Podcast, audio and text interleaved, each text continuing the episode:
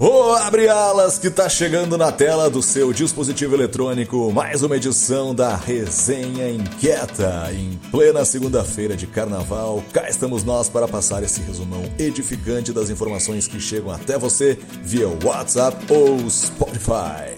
No oferecimento do Cindy Lojas Porto Alegre, essa é a resenha do dia 24 de fevereiro de 2020.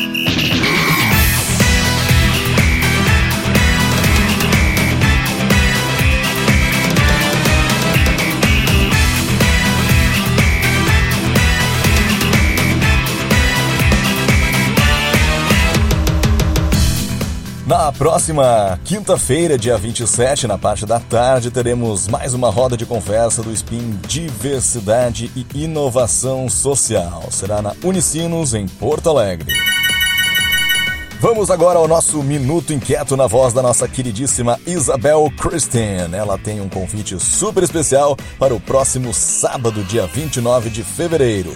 Confere só o recado da Isabel. Amados, aqui é Isabel Christian, colaboradora nos Spins Design e Segurança e articuladora do projeto Inquieto Negócios em Arte Design e agora Arte Design Business. Te mete! Eu, Ana Nardi, Cleusa Silveira, Nicole Martins, Cláudia Casaque, Fernando Maia e uma turma incrível de criativos, os convidamos para a celebração do nosso primeiro ano de realizações a ser completado nesse final de fevereiro de 2020. O sétimo encontro se dará na Praça André Fosteres, Avenida Neuza Goulart Brizola, altura 500, Petrópolis, junto à Feira Rômulo Teles, dia 29 de fevereiro, sábado, 10 horas da manhã, de um sol lindo, porque se chover será lindo igual ao lado no armazém da praça, cuja sócia Manuela nos apoiará. Traga toalha, canga, chimarrão, cadeira ou só você mesmo e vamos falar sobre janelas de oportunidades, mostras, inclusão social, desenvolvimento econômico, segurança e cultura cidadã em Porto Alegre. Vamos? Sensacional! Boa, Isabel, é isso aí. Ainda temos na resenha desse dia 24 um minuto inquieto do Alexandre Pereira Santos, que é o articulador do SPIN de Arquitetura e Urbanismo e que está morando na Alemanha. Olha só que assunto interessante ele traz pra gente. Salve, meus inquietos queridos, Alexandre aqui, articulador do urbanismo, muita saudade de vocês. Meu recado é o seguinte: Brasil vai mudar, nosso clima vai mudar e as nossas cidades vão ter que mudar também. Eu tô aqui em Hamburgo fazendo pesquisa nisso e não é uma questão de se ou quando, mas é quanto que as cidades vão mudar. Então a gente tem que se preparar. Um dos jeitos é evitar que o carbono venha para a atmosfera, que é um gás danado então vamos manter carvão no chão e óleo bem debaixo da terra para evitar que a gente tenha mais emissões. E depois a gente tem que se adaptar, se preparar, principalmente os mais pobres, os menos locais com menos infraestrutura e menos capacidade de resposta. Dali. E nesse minha corrida aqui, acabei entrando num curso da ONU bem legal sobre os objetivos de desenvolvimento sustentável e como que os países podem integrar isso nas suas políticas nacionais. E o que eu acho que é o recado mais bacana é que o desenvolvimento não pode ser pensado no curto prazo, mas a longo. E que a riqueza é só um dos caminhos para a gente chegar lá.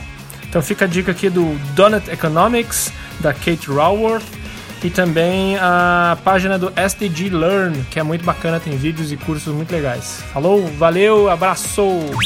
Brasil! Se liga só nesse depoimento incrível da Sinara Viana Dutra Braga, que é promotora de justiça do Ministério Público. Para quem não sabe, o Põe Quieta, através do Spin Capital Humano, tem um projeto chamado 17 Mais em parceria com o Ministério Público para a inserção desses jovens no mercado de trabalho.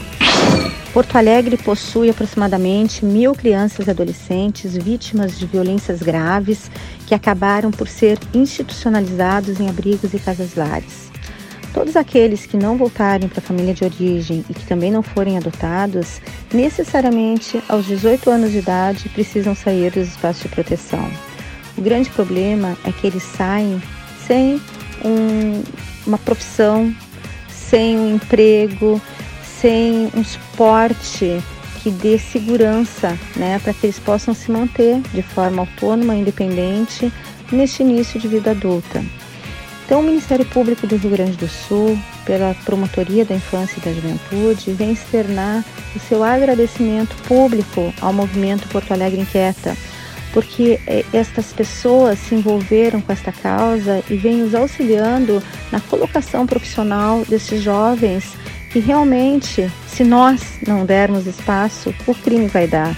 Então, Porto Alegre Inquieta, muito obrigada por todo o apoio, apoio cultural, apoio de profissionalização, principalmente, apoio nos estudos, na melhoria da autoestima dos nossos jovens. Que Porto Alegre Inquieta permaneça sempre cada vez mais forte, unidos, para melhorar a nossa capital, para melhorar a qualidade de vida dos nossos jovens vulneráveis. Obrigada. Que legal, hein, Sinara? Parabéns! E para quem quiser saber mais sobre o projeto do Pô Inquieta com o Ministério Público, basta conferir o PDF através do link. Saiu no Jornal do Comércio uma entrevista muito bacana com o inquieto César Paz, na qual ele fala que o pensamento racional e o criativo sempre vão conviver, mas se queremos transformar, temos que utilizar a base do pensamento criativo, que é o que nos leva para lugares diferentes. César é o personagem do décimo episódio da segunda temporada do Mentes Transformadoras. A série de vídeos e podcasts entrevista personalidades que falam sobre o cenário atual do mercado, os novos modelos de negócios que estão surgindo e os desafios deste mundo cada vez mais conectado.